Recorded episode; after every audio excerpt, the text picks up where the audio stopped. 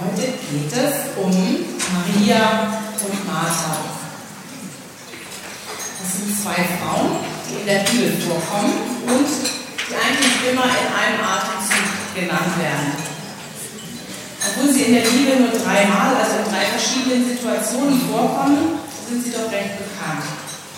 Und die meisten von euch wissen vielleicht, dass die eine eher immer gerne arbeitet und die andere immer eher gerne sitzt und zuhört. Und zuhört, aber dazu kommen wir nachher noch. Die meisten von euch wissen, dass es sich um zwei sehr unterschiedliche Schwestern handelt. Ich möchte heute den Versuch machen, diese beiden Schwestern in den drei Situationen, die uns die Bibel gibt, ein wenig genauer zu beobachten und mit euch durchzugehen, was wir von den beiden lernen und nachahmen können. Denn beide sind vorbildlich in ihrem Glauben und im Dienst für Jesus. Also, was wissen wir überhaupt über Maria und Martha? Martha und Maria waren Schwestern, die mit ihrem Bruder Lazarus in einem Haus in Bethanien lebten. Martha scheint die älteste gewesen zu sein, wird immer als erstes genannt in der Bibel. Lazarus war der jüngste. Eltern kommen nicht vor, wird zumindest nicht genannt. Ehepartner werden zu den drei Geschwistern auch nicht genannt. Sie werden also allein gelebt haben, vermutet man in diesem Haus. Uns wird nicht gesagt, wie es kam, dass Jesus so eine enge Beziehung zu diesen drei Geschwistern hatte. Vielleicht haben sie ihm beim Predigen zugehört und haben da eine Beziehung zu ihm aufgebaut, haben ihn vielleicht häufiger mal aufgenommen in ihrem Haus und haben ihm bei seinem Wanderpredigtdienst Unterschlupf gegeben.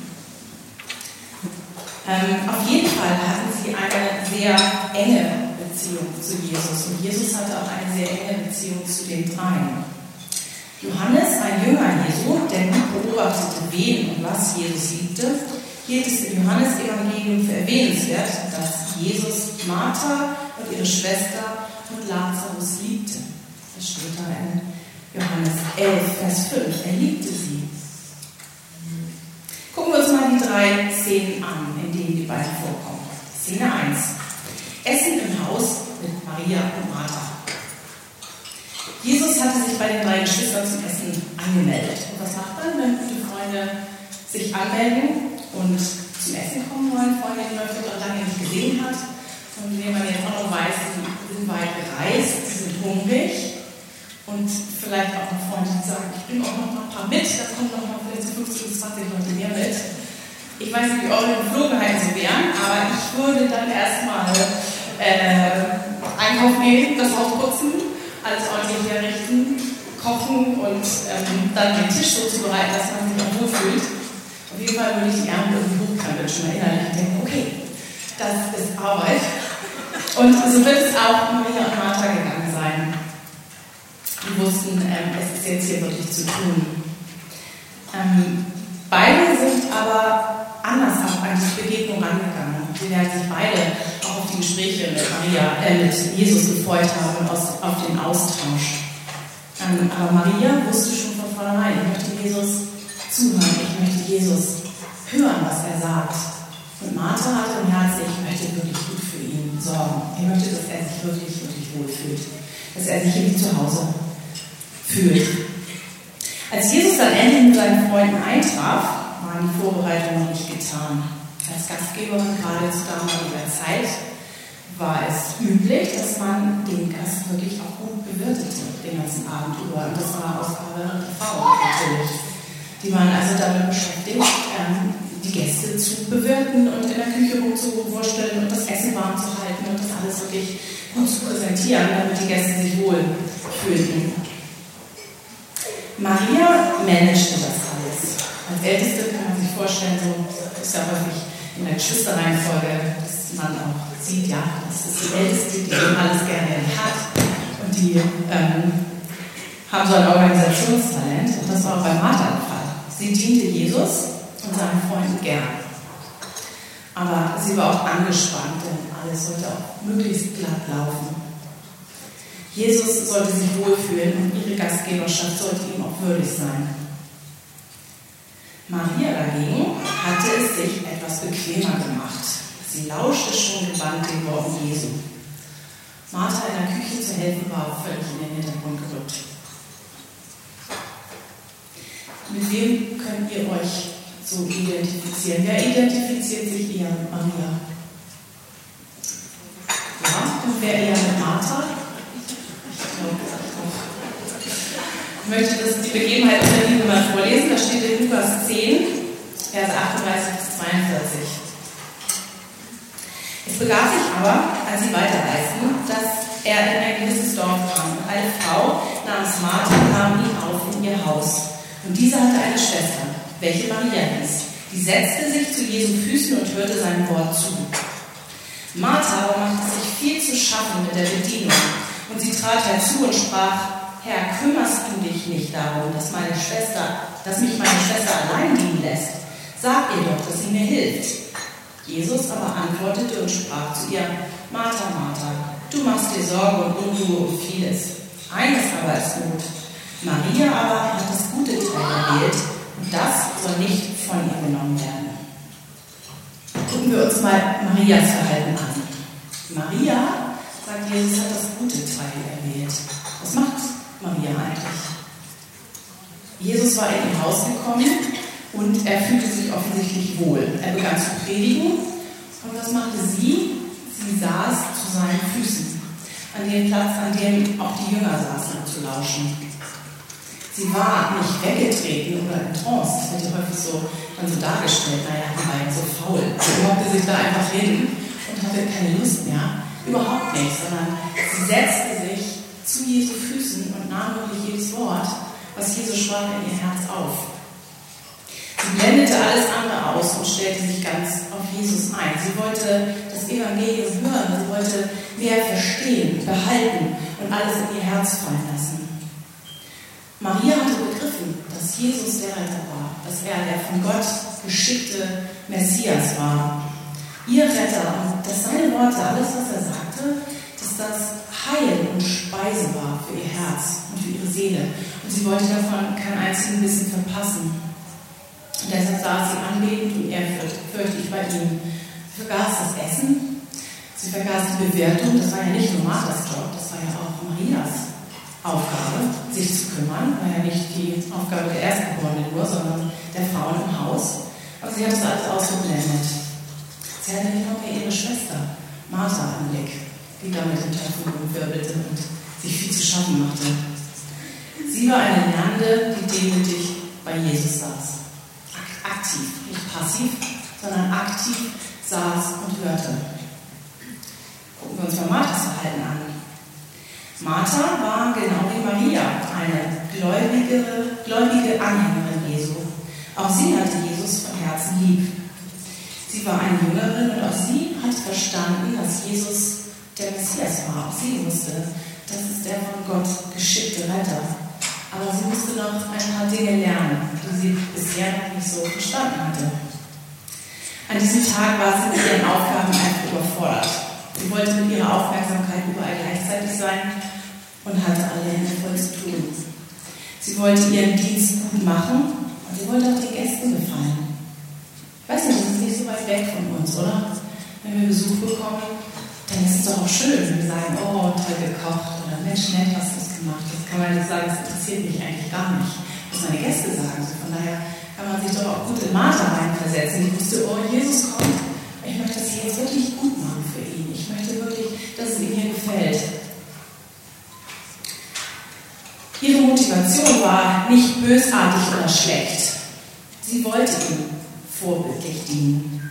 Und ich finde, man muss mal aufpassen, dass man Martha da nicht so als Paradebeispiel für, für Unglaube nimmt, dass man denkt, Martha, die hat das alles überhaupt gar nicht auf der Reihe gehabt, wer Jesus überhaupt ist. Das stimmt nicht. Sie wollte, sie wollte für Jesus da sein und auch darin ihre Liebe ausdrücken, indem sie ihm diente. Jesus selbst, selbst sagt ja in der Bibel, dass Glaube ohne Werke auch tot ist und dass die Frucht unseres Glaubens auch in den Werken sichtbar wird. Zeig mir deinen Glauben ohne die Werke, so will ich dir meinen Glauben zeigen aus meinen Werken, steht in Jakobus 2, 18. Das heißt, an den Werken sieht, kann man ja auch sehen, dass, dass jemand Jesus lieb hat. Und das hatte auch Martha verstanden. Also die Tatsache, dass sie Jesus diente, war nicht das, was sie verkehrt gemacht hatte.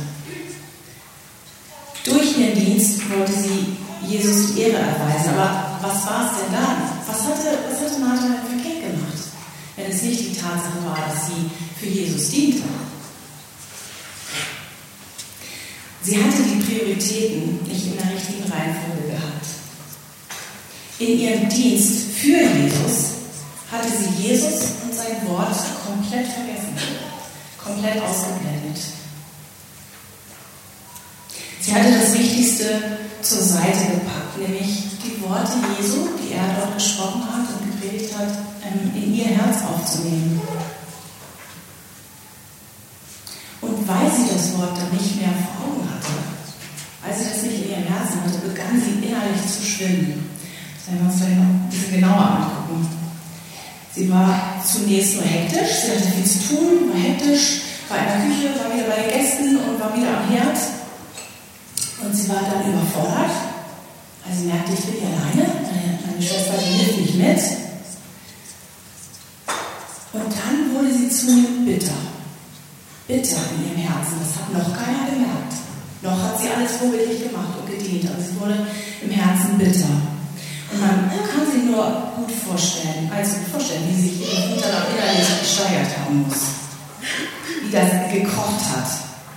So, ich, ich kann mich da sehr gut, sehr gut reinversetzen. Wahrscheinlich hätte ich einen Blick mal zugeworfen oder hätte versucht, den Topf ein bisschen lauter zu klammern. Das heißt, ich bin hier alleine. Komm, hilf mir jetzt mal, hier ist noch zu tun. Und so war es auch bei Martha. Wurde nicht nur ärgerlich auf ihre Schwester, sondern auch auf Jesus. Sie fühlte sich ungerecht behandelt. Schließlich schuftete sie die ganze Zeit allein in der Küche und Maria pickte sich die Rosinen raus und setzte sich dahin und genoss das Vorrecht, äh, die Worte Jesu in ihr Herz aufzunehmen. Wie aufgebracht muss Martha gewesen sein? Und was muss sich in ihrem Herzen abgespielt haben, bevor es dann zu dieser Reaktion kam? Man muss sich das mal vorstellen, sie geht zu dem Gast, zu dem Gast und hat sich bei dem Gast beschwert, kannst du nicht mal dafür sorgen, dass sie hier aus den Duschen kommt, dass sie hier mir mal hilft? Also das macht man eigentlich nicht. Zu, zu dem Gast zu gehen und sich da zu beschweren, das heißt, sie muss schon sehr, sehr bitter gewesen sein, innerlich, um sich über die Faulheit ihrer Schwester zu beschweren und ihm dann auch eine Vorhaltung zu machen. Kümmert es dich denn gar nicht? Denn das hat sie ja gesagt. Herr, kümmert es dich denn gar nicht, dass ich hier die ganze Arbeit allein machen muss? Kümmert es dich gar nicht. Auf einmal war Jesus derjenige, der die ganzen Vorhaltungen abbekam.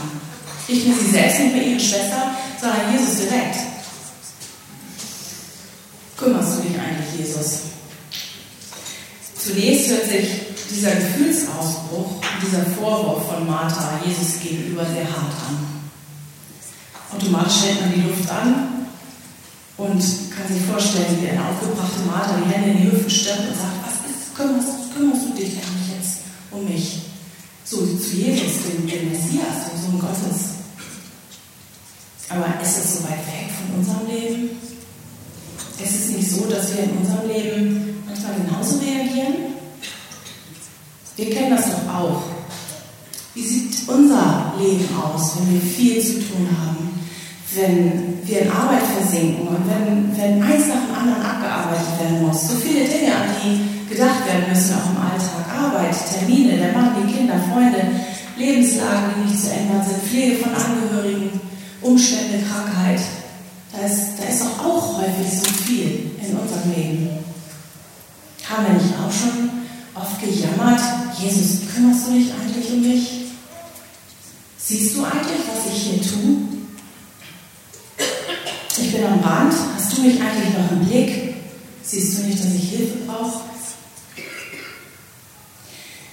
Jesus Antwort an Martha, die finde ich wunderbar. Er sagt, Martha, Martha, du machst dir Sorge und um, und um Unruhe um vieles. Eines aber ist Not. Maria hat das gute Teil erwählt und das soll nicht von ihr genommen werden. Martha, Martha, dieser doppelte Gebrauch eines Namens kommt einige Male in der Bibel vor. Und Ausleger sagen, dass die, diese Anrede, diese, diese doppelte Namensanrede eine ganz tiefe Zuneigung und Zärtlichkeit zeigt. Wenn man da sich die Übersetzung anguckt, auch im Alten Testament, auch im Neuen, dann ist das eine, eine Zärtlichkeitsbekundung von Gott und von Jesus in diesem Fall. Gott sagt Abraham, Abraham Petrus, Petrus, Samuel, Samuel. Und er sagt dies auch zu der einzigen Frau in der ganzen Bibel. Martha, Martha. Daran können wir erstmal sehen, mit welcher Haltung Jesus kommt. Wie kommt er zu Martha? Er setzt sich an zu einer Standpauke und sagt, Martha, was ist das? Also das ist unmöglich, wie du dich hier aufführst. Sondern er gibt Martha ganz liebevoll eine Korrektur, weil er möchte, dass in ihrem Herzen Veränderung stattfindet. Martha, du sorgst dich um die falschen Dinge und du hast Unruhe in deinem Herzen. Deine Prioritäten, die Rangfolge, was wichtig und was nicht so wichtig ist, das hat sich bei dir verschoben. Nicht Maria handelt falsch. Das ist ja das, was Martha nicht hören wollte. Ne? Hier, mach sie mal darauf aufmerksam. Die sitzt hier faul rum. Aber Jesus dreht es genau um und sagt, nicht deine Schwester handelt falsch, nicht Maria, bei dir. In deinem Herzen ist das nicht in Ordnung. Kommt euch das bekannt vor aus eurem Leben, aus eurem eigenen Leben? Mir kommt es sehr bekannt vor. Ich kenne das häufig. Ich verzettel mich sehr schnell und habe häufig das Gefühl, ich habe so viel zu tun und tue dann die Dinge eigentlich nicht mehr mit Freude, sondern nur noch, es muss abgearbeitet werden und eigentlich nicht mit einem Herzen, was in erster Linie weiß, es geht um Jesus, sondern es geht dann nur um die Dinge die getan werden müssen. Und nur noch das, was schnell, schnell zu machen ist. Jesus legt ab und an seinen Finger auf Dinge in unserem Leben, die auch nicht gut laufen, wenn wir unsere Wichtigkeiten am falschen Platz haben. Und Martha, wie reagiert sie? Sie sagt gar nichts. Sie nimmt diese Ermahnung auf. Sie hört sich an und nimmt sie auf. Ich möchte jetzt Karen bitten, zu kommen, denn Karen hat zu diesem Thema irgendwann mal ein Lied geschrieben und möchte uns das gerne vorsehen. Ein Lied über Maria und Martha und über die Unterschiedlichkeiten und die Herausforderungen, die das Lied mit sich bringt. Ja, mir ist nämlich genauso, wie Steffi es gerade erzählt hat. So viele Termine in der Gemeinde, hier da, das sind alles gute Sachen, aber ich habe mich auch gefragt, was ist eigentlich das, was Jesus will und was ist das, was ich tue. Und dann sind mir Martha und Maria als Beispiel in den Sinn gekommen. Und besonders der Satz, Maria hat das beste Teil erwählt der hatte mir dann viel zu sagen und hat es auch immer noch.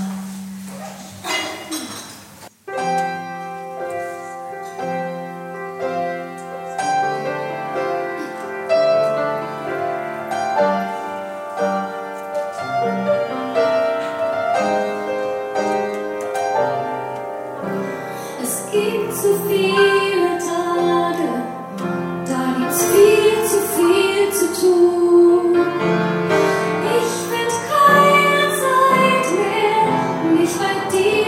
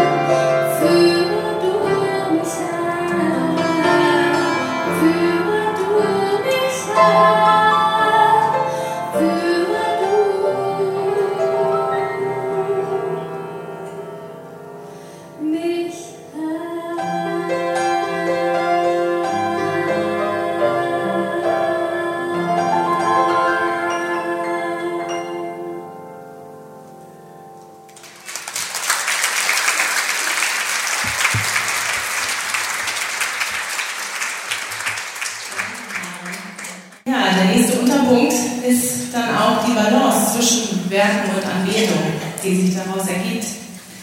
Als Jesus nach dem wichtigsten Gebot gefragt wurde, gibt er uns folgende Aussage. Du sollst den Herrn, deinen Gott, lieben mit ganzem Herzen, mit deiner ganzen Seele, mit deinem ganzen Denken und mit deiner ganzen Kraft. Das steht in Markus 12, Vers 30.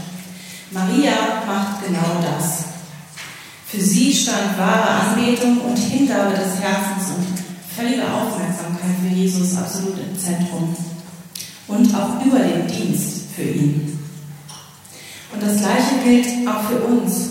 Jesus möchte, dass die Beziehung zu uns und die Beziehung, die wir mit ihm haben, als Grundlage und als Basis für die Werke da ist, die wir für ihn tun.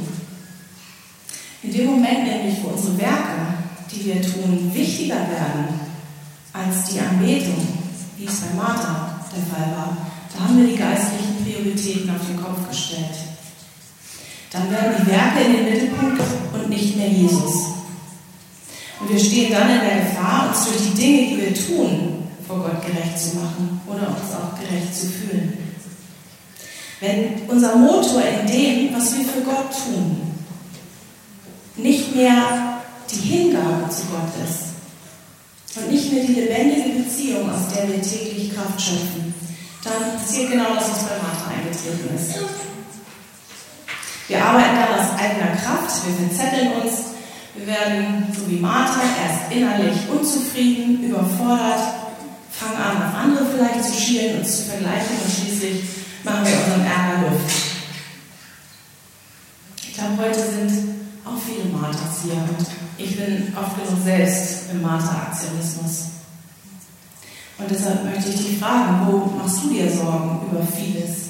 Und wo ist deine Unruhe im Herzen in diesen Tagen? Gibt es Bereiche, in denen du rastlos bist und in denen du Jesus nicht vor Augen hast, nicht an erste Stelle setzt? Bereiche vielleicht sogar, in denen du für Jesus dienst, aber aus den Augen verloren hast, worum es eigentlich geht?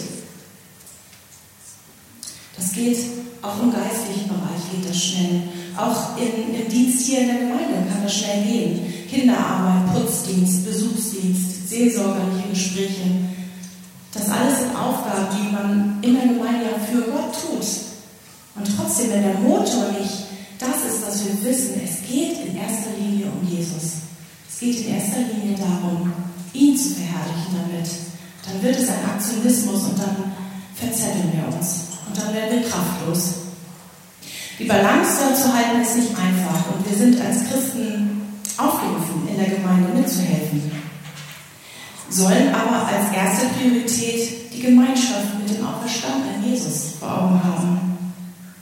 Wie ist das jetzt? Möchte Jesus, dass wir weniger tun und weniger für ihn dienen, damit wir mehr so sind wie Maria? Das hören wir ja auch manchmal, wenn es um Aufgaben in der Gemeinde geht. Ich möchte nicht so sein wie Martha, ich möchte lieber mehr zuhören und ich möchte auch vielleicht lieber weniger tun. Wie ist das? Sagt Jesus seine Arme dazu?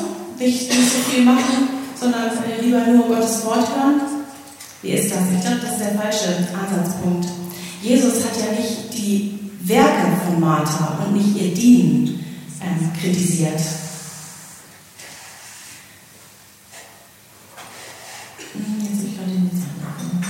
Genau, sondern er möchte, ähm, dass wir die richtige Priorität im Herzen haben. Er möchte, dass wir ihn an erste Stelle setzen und an Marthas Dienst wäre überhaupt nichts auszusetzen gewesen. Wenn sie Jesus im Fokus gehabt hätte, wenn es ihr vielleicht nicht so sehr um Eigenehre gegangen wäre und nicht so sehr äh, zu zeigen, was für eine tolle Gastgeberin sie ist, wenn sie das nicht verloren hätte aus den Augen. Wir sollen gute Dinge für Jesus tun und einander dienen, aber die Werke, die wir tun, die sollen eine natürliche Folge unseres Glaubens sein. Es soll ganz natürlich aus uns herauskommen. So ist es auch mit dem Glauben, steht in Jakobus. Wenn er keine Werke hat, so ist er an und für sich tot. Das heißt, das kann schon mal nicht sein, dass wir hier mit aller Arbeit niedernehmen und sagen, machen wir also gar nichts mehr.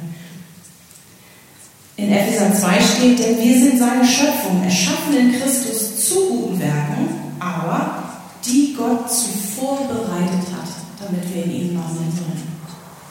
Das heißt, wir sind ersch erschaffen, um Gutes auch zu tun, aber wir produzieren diese Werke nicht. Wir sind nicht diejenigen, die sie, die sie bringen müssen, sondern wie es hier steht, Gott hat Werke zuvor getan und erschaffen und in denen sollen wir wandeln. Und wenn wir in enger Gemeinschaft mit Gott leben, dann werden wir auch sehen, zu welchen Werken uns Gott berufen hat und welches die Dinge sind, die er möchte, dass wir sie tun. Das Leben Jesu zeigt uns die perfekte Balance zwischen Arbeit und Anbetung, zwischen Zeit mit Gott und den Werken, die Jesus zu tun hatte. Es zeigt, dass Jesus alles in Abhängigkeit vom Vater tat und auch nur das tat, was ihm der Vater aufgetragen hatte. Und das ist auch bei uns so.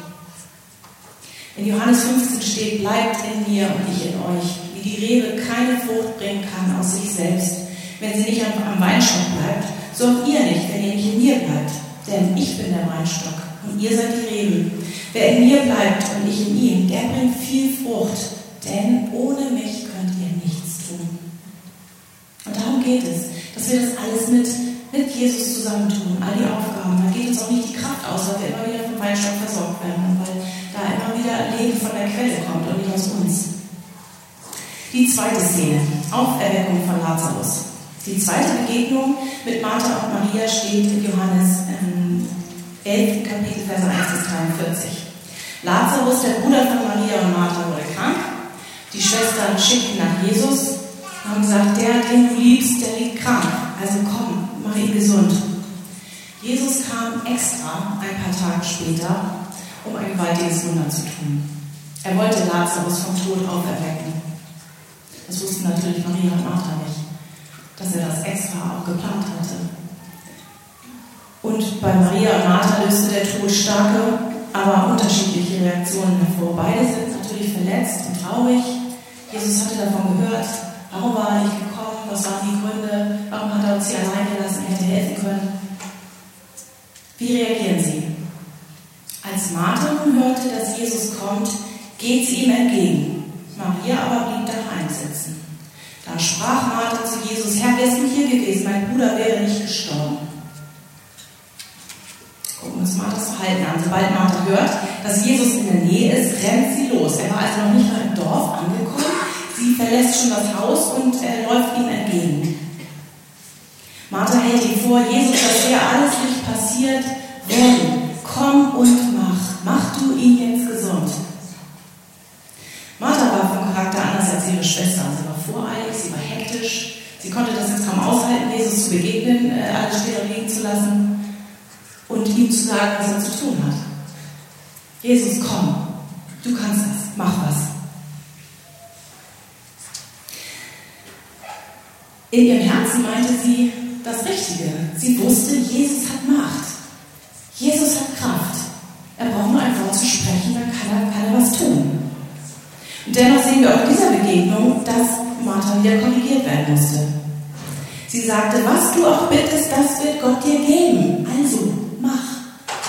Eine nette Aufforderung. Jesus korrigierte sie. Ich bin die Auferstehung und das Leben. Wer an mich glaubt, wird leben, auch wenn er stirbt. Er sagte nichts anderes als Martha, ich brauche Gott nicht zu bitten und zu fragen. Ich bin Gott. Aus mir kommt das Leben. Ich kann das sprechen, was ich will. Und dann wird dein Bruder auferstehen. Glaubst du das? fragt er sie noch. Martha erkannte die Macht Gottes an, aber ihr Verständnis von Jesus war noch nicht so vollkommen. Sie wusste, okay, er ist von Gott geschickt, er ist der Retter. Er muss aber irgendwie Gott fragen. Sie wusste nicht, er ist Gott. Und was er sagt, das passiert. Wenn er sagt, dein Bruder wird auferstehen, dann wird er in diesem Moment auferstehen. Wieder rückt Jesus fast gerade bei Martha und erweitert ihren Horizont. Schauen wir das Verhalten von Maria mal an. Was macht Maria? Sie blieb daheim. Sie geht erst zu Jesus, nachdem sie hört, dass er mit ihr sprechen möchte. Sie wartet ruhig zu Hause, bis sie das Wort erreicht, dass sie gerufen wird. Maria kommt dann zu ihr und sagt, der Meister ruft dich. Und dann geht sie erst hin.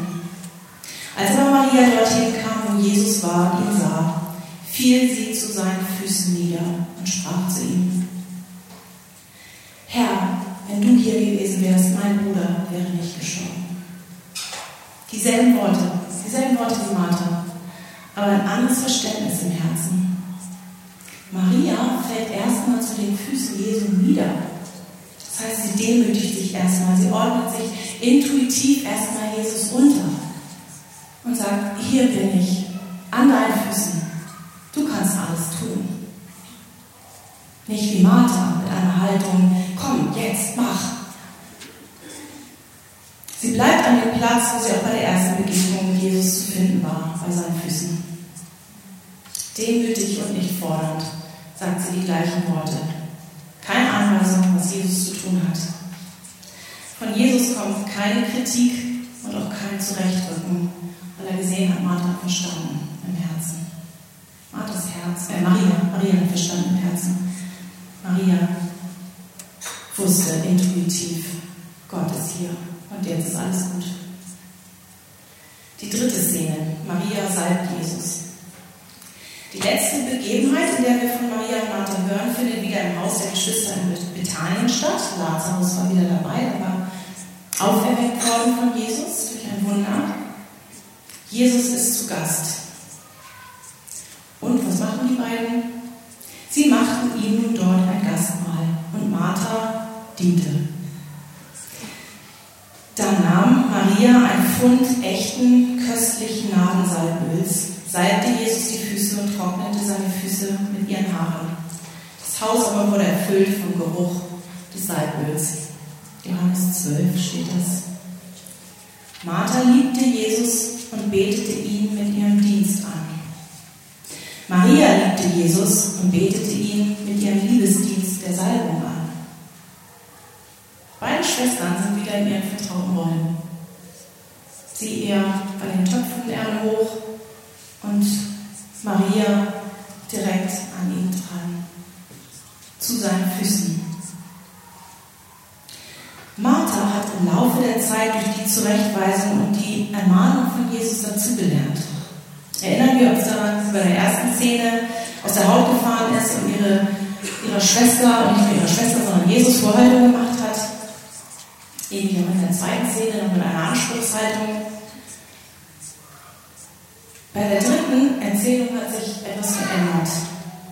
Martha ist nicht mehr trotzig und stellt auch keine Ansprüche mehr. Sie dient nicht mehr, um eigene Ehre zu bekommen, sondern dient aus, allein aus Liebe zu Jesus. Und selbst als Maria wieder nicht mithilft, die Situation hat sich nicht verändert. Maria ist wieder nicht bei den Töpfen, ähm, sondern hat auch noch das kostbare Öl geholt. Und selbst als sie das jetzt vermeintlich verschwendet, kassiert sie auch von Judas Kritik und sagt, hätte man das nicht hier für die Armen und so, so viel Geld. Bleibt Martha still. Sie sagt gar nichts mehr. Wir hören keine Beschwerde mehr von ihr, denn auch sie hatte jetzt verstanden, worum es in erster Linie ging. Es geht um Jesus. Und es geht darum, ihn in den Mittelpunkt zu setzen, ihn an die erste Stelle zu setzen. Was können wir aus diesen drei Szenen von diesen beiden Schwestern lernen? Maria war eine Anbeterin. Bei allen drei Begebenheiten ruht sie bei Jesus. Sie nimmt jedes Wort von ihm auf und alles, was sie die ganze Zeit aufgesogen hat in ihr Herz, was von Jesus kam, das bricht sich schließlich Bahn, indem sie Jesus mit einem Parfüm salbt, das nach heutigem Wert geschätzt 18.000 Euro wert war. Jesus war ihm kostbarer als alle Rücklagen und als alle Reserven.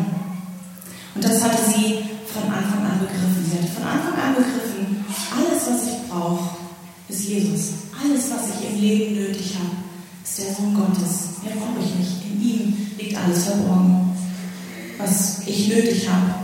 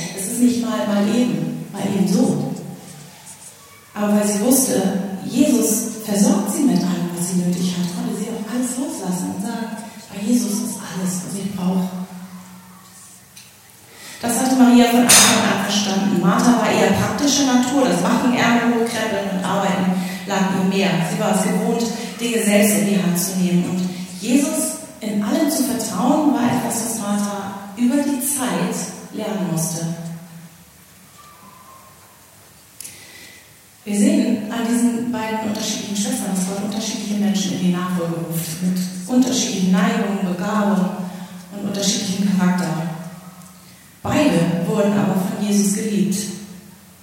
Und beide liebten Jesus und hatten ein offenes und auch ehrliches Verhältnis zu ihm. Dennoch hatte Martha offensichtlich den größeren Wachstumsbedarf in ihrem Glauben. Den Kern, den Maria von Anfang an begriffen hatte, den musste Martha lernen, nämlich alles andere unter Jesus zu platzieren. Und vielleicht können sich einige von uns immer noch eher mit Martha, mit Maria identifizieren, der es eher zu viel, Jesus in allem zu vertrauen. Aber ich glaube, die meisten von uns und mich inbegriffen müssen das erst durch einen Lebensprozess lernen. Und unser gesamtes Leben und all die täglichen Herausforderungen, die wir haben und all die Umstände, die Gott in unser Leben legt, die dienen allein diesem Zweck, dass wir lernen, Jesus ist der Herr und dass wir dieses Vertrauen zu diesem Christus, den Gott auf die Erde geschickt hat, um uns zu retten, dass das Vertrauen wächst. Er meint es so gut mit uns. Er meint es so gut, dass er sein Leben gelassen hat und am Kreuz für uns geblutet hat. Aus Liebe zu uns, weil er wusste, wir haben sonst keine Möglichkeit, zum Vater zu kommen. Da gipfelt die Liebe Gottes und da gipfelt das, wo wir Jesus zuerst sehen am Kreuz, für uns blutend. Denk doch deinen Alltag mal durch. Jeder von uns befindet sich in unterschiedlichen Lebenssituationen und Phasen. Hier sitzen ältere, jüngere, verheiratete, alleinlebende, äh, Mütter, Omas, zu Hause arbeitende, Erwerbstätige. Das ist eine bunte Mischung hier von Frauen. Und wir alle haben unterschiedliche Aufgabenbereiche und auch unterschiedliche Arbeitsfelder.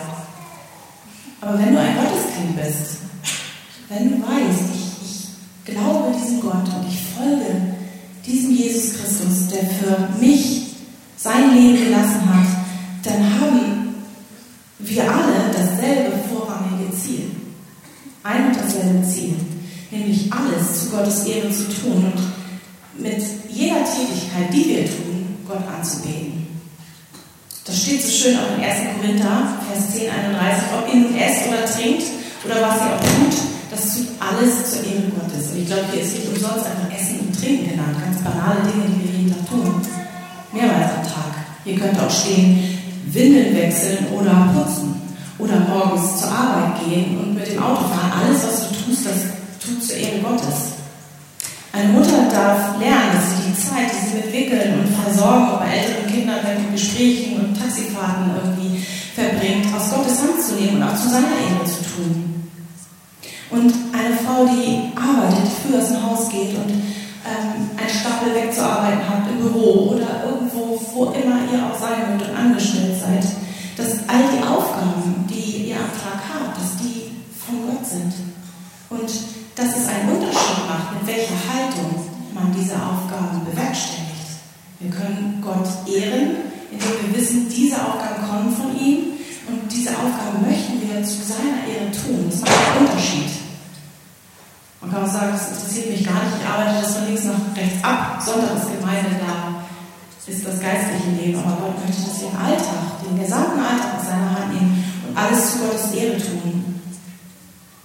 Hier sind einige unter uns, die sind krank auch mit deiner Gesundheit, mit der schwindenden Kraft, mit den Dingen, die Not bereiten, dürfen wir lernen, dass wir auch damit versuchen wollen, und das ist nicht kein einfacher Weg, aber versuchen wollen, wie kann ich Gott damit ehren?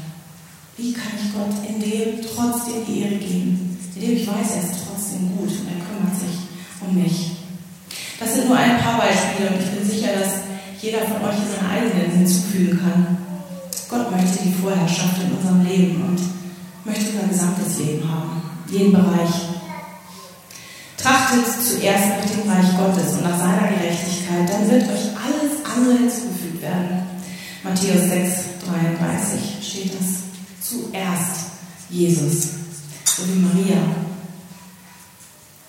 Wenn wir das im Bewusstsein haben, dass wir mit genau diesen Tätigkeiten Jesus ehren wollen, dann bekommen diese Tätigkeiten eine Reichweite, die nicht nur irdisch ist, sondern dann haben diese Tätigkeiten eine, eine Reichweite bis in die Ewigkeit, bis über den Tod hinaus. Täglich bekommen wir eine Münze mit zwei Seiten und können uns entscheiden, ob wir für uns kämpfen, für mein Königreich, das, was ich will, das, was ich mir erarbeitet habe. Das ist die eine Seite. Oder wir können uns für die andere Seite der Münze entscheiden. Und das hat Maria getan. Sie hat sich dafür entschieden, Jesus zu vertrauen. Und sie hat deshalb gesagt, Jesus, auch du hast das gute Teil erwählt. Das hat was mit Entscheiden zu tun. Dieser Prozess, da können wir täglich, haben wir viele, viele Möglichkeiten, uns zu entscheiden. Und deshalb sagt Jesus, auch du hast dich entschieden, du hast es erwählt, du hast es bewusst genommen, das gute Teil. Können wir auch tun. Alles aus Gottes Hand zu nehmen, alles für ihn zu tun, in dem Wissen, dass Jesus viel besser weiß, was wichtig und was weniger bedeutsam ist in unserem Leben. Und dieses gute Teil, was wir dann mit dem Wissen, dass es jetzt für Jesus tun, das kann nicht von uns genommen werden. Das wird in Ewigkeit immer noch bestehen, es wird immer noch da sein. Das hat ewige Konsequenzen und Lohn und Segen im Himmel, wie der auch immer aussehen mag. Alles, was wir nicht nur im Blick auf dieses Leben tun, sondern für Jesus und wenn es Kinderwickeln ist, zu Gottes Ehre oder zur Arbeit gehen, zu Gottes Ehre, dann wird das ein Schatz sein, den uns niemand rauben kann. Und ich wünsche uns, dass Gott uns immer wieder dazu befähigt, jeden Tag neu. Es ist jeden Tag eine neue Mütze, die wir haben, jeden Tag eine neue Entscheidung, die wir treffen wollen. In all den Herausforderungen kann ich darum kämpfen, dass ich Jesus daran sehen kann, das wünsche ich uns, dass wir uns auf den Weg machen, dass wir da weiter dranbleiben. Möge Gott uns da einfach Gnade geben und Wachstum. Amen.